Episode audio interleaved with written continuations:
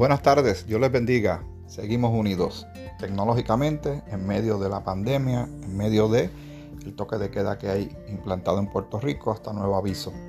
Gracias por acompañarme. Mi nombre es Miguel Antonio Ortiz, Michael Ortiz, así me conocen en mi ciudad de Juana Díaz.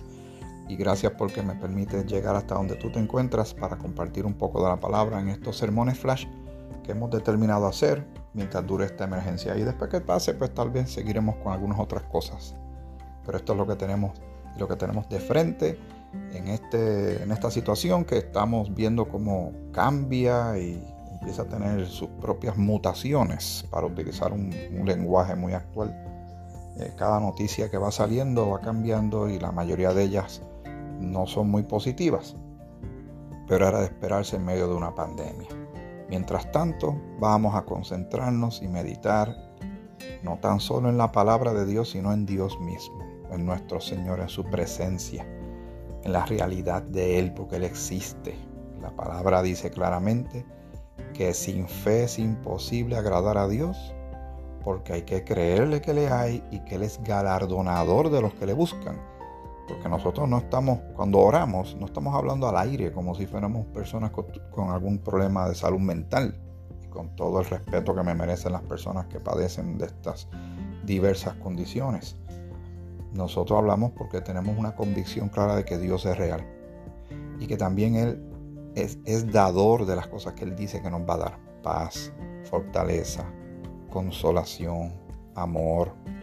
Y nos, vamos a centrar en eso en medio de esta y cualquier otra situación que enfrentemos para mantenernos firmes. En esta gracia en la cual estamos firmes, como dice también el apóstol Pablo en Romanos. Es muy interesante muy intenso, eh, de mucha educación lo que estamos experimentando a diario usted y yo. Pero el peligro pasará, lo hemos dicho desde el principio, así sucederá, en el futuro vendrá algún otro reto, pero el Señor ya se encuentra allí, en el futuro. No, yo no temo al mañana, como una vez leí en un pequeño, eh, una notita en algún lugar, recuerdo que decía, no te preocupes por el mañana, porque ya el Señor se encuentra allí y nosotros somos gente de fe. Confiamos en el Señor y nos mantenemos firmes a pesar de las experiencias que estamos teniendo en este momento, usted y yo.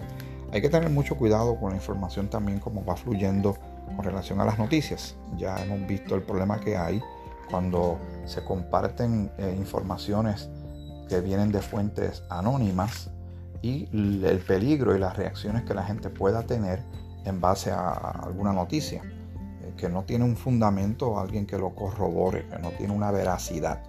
Y ya saben lo que sucedió, todo el mundo salió corriendo eh, rápidamente y invadió todos los colmados y supermercados y ahora de momento hay una especie de desbalance en los suministros que esperamos que se pueda corregir lo antes posible. Dice la escritura en Filipenses el capítulo 4, el versículo 1 eh, en adelante.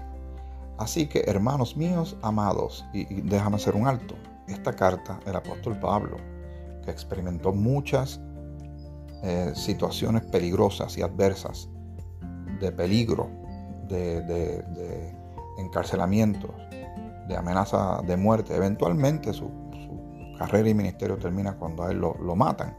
Pero en este momento, en esta carta, él está preso y el tono de la carta es un tono optimista, no de una persona que parece que está encerrada. Dice así, así que hermanos míos amados y deseados, gozo y corona mía, estad así firmes en el Señor, amados. Él, él que está preso, está motivando al que está afuera, a los hermanos y hermanas que él conoce, que él está eh, discipulando, que Él está llevando este mensaje, iglesias que Él está estableciendo, liderato que Él va levantando, movido porque el Señor lo mueve a hacer eso. Él es apóstol porque el Señor lo, lo determina así, lo designa Él apóstol. No fue ningún hombre, no fueron los mismos apóstoles que estuvieron con Jesús en la tierra, pero el Señor Jesucristo lo designa el apóstol. Apóstol a la iglesia cuerpo de Cristo, de la cual usted y yo somos miembros, y apóstol a los gentiles, y eso es lo que somos usted y yo. Dice, así que hermanos míos, amados y, deseados, mire el tono amoroso de cariño que él presenta hacia la gente que él conocía. gozo y corona mía. él celebraba eso de ellos, como Él los conoce a ellos, como Él los ha tratado y, y ha invertido en ellos de la palabra del mensaje de gracia. Gozo y corona mía, estad así firmes en el Señor, amados. Exhorta, lo exhortaba a ellos, a los de Filipos, pero también nos llega a nosotros dos mil años después, a mantenernos que firmes, a pesar de. Continúa. Eh, versículo 2. Ruego a Evodia y a Sintique que sean de un mismo sentir en el Señor. Parece, y lo que uno puede captar de esa corta expresión, que estas dos personas tenían una diferencia. Él no abunda mucho en esto en esta parte, pero le está diciendo, está enviando ese mensaje, que sean de un mismo sentir, que haya unanimidad. Y a veces hay diferencias entre nosotros. Tenemos que aceptarlo, admitirlo, lamentablemente hay diferencias. Hay diferencias de opinión, de criterio, de gusto, de prioridades, y eso a veces hace más daño que bien. El Señor no, no ignora que eso sucede en el cuerpo de Cristo, pero no se trata de mi voluntad o la suya, es la voluntad de Dios la que debe prevalecer.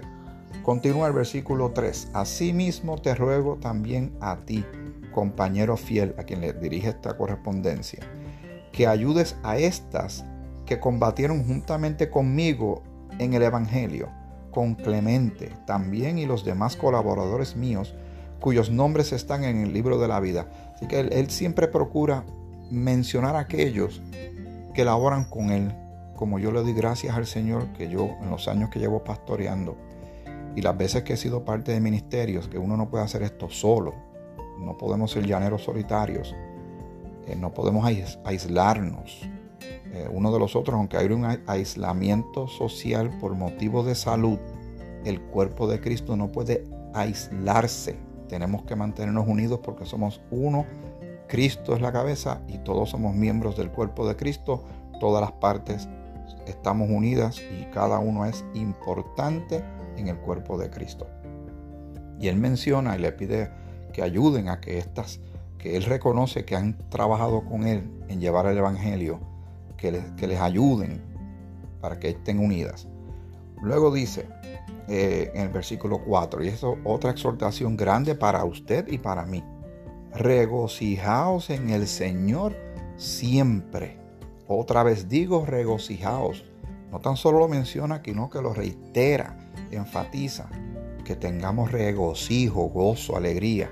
Y uno dirá, pero en medio de todo esto, en medio de todo lo que podemos vivir, en medio de problemas, en medio de dificultades, en medio de diagnósticos, ¿cómo yo puedo tener regocijo? El regocijo de nosotros viene por todo lo que Cristo ha alcanzado para usted y para mí, por toda bendición espiritual que tenemos en Cristo. Lo voy a volver a repetir. Creo que lo digo en casi todas las notas, pero voy a reiterarlo porque es una verdad que no cambia. Salvación, perdón de pecados, vida eterna, justificación, glorificación, santificación, eh, ciudadanía celestial, consuelo de Dios. Somos embajadores en Cristo, somos soldados de Cristo, somos, somos miembros del cuerpo de Cristo. Eh, y seguimos por ahí, redimidos, tantas cosas, tantas bendiciones. Eso le trae a uno regocijo. Si me fijo en la circunstancia actual y en este mundo caído por el pecado, seguro que me voy a entristecer. Y usted sabe entristecer. Y nos vamos a llenar de ansiedad, de tensión, nos vamos a poner irritables. Pero el Señor quiere que nos regocijemos en Él, en Él, en el, de dónde Él nos sacó, en la identidad presente y la realidad de que lo tenemos a Él presente en nuestras vidas y que somos de Él y nosotros estamos en Él y Él en nosotros de que nada y nadie nos puede separar del amor de Dios. Eso es una realidad y eso trae que regocijo, gozo cuando lo meditamos y lo reconocemos y somos agradecidos al Señor. Dice regocijaos y dice el versículo 5, vuestra gentileza sea conocida de todos los hombres, así que demos testimonio, el Señor está cerca. Tan cerca que está en nuestro corazón.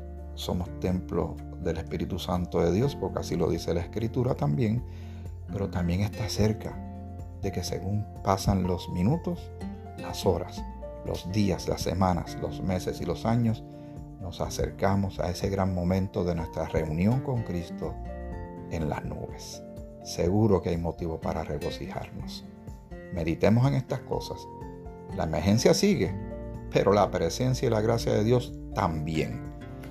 Hasta aquí está este corto sermón flash. Hasta nuestra próxima intervención. Gracias por permitirme llegar donde quiera que tú te encuentres. Que el Señor te bendiga. Te bendiga mucho.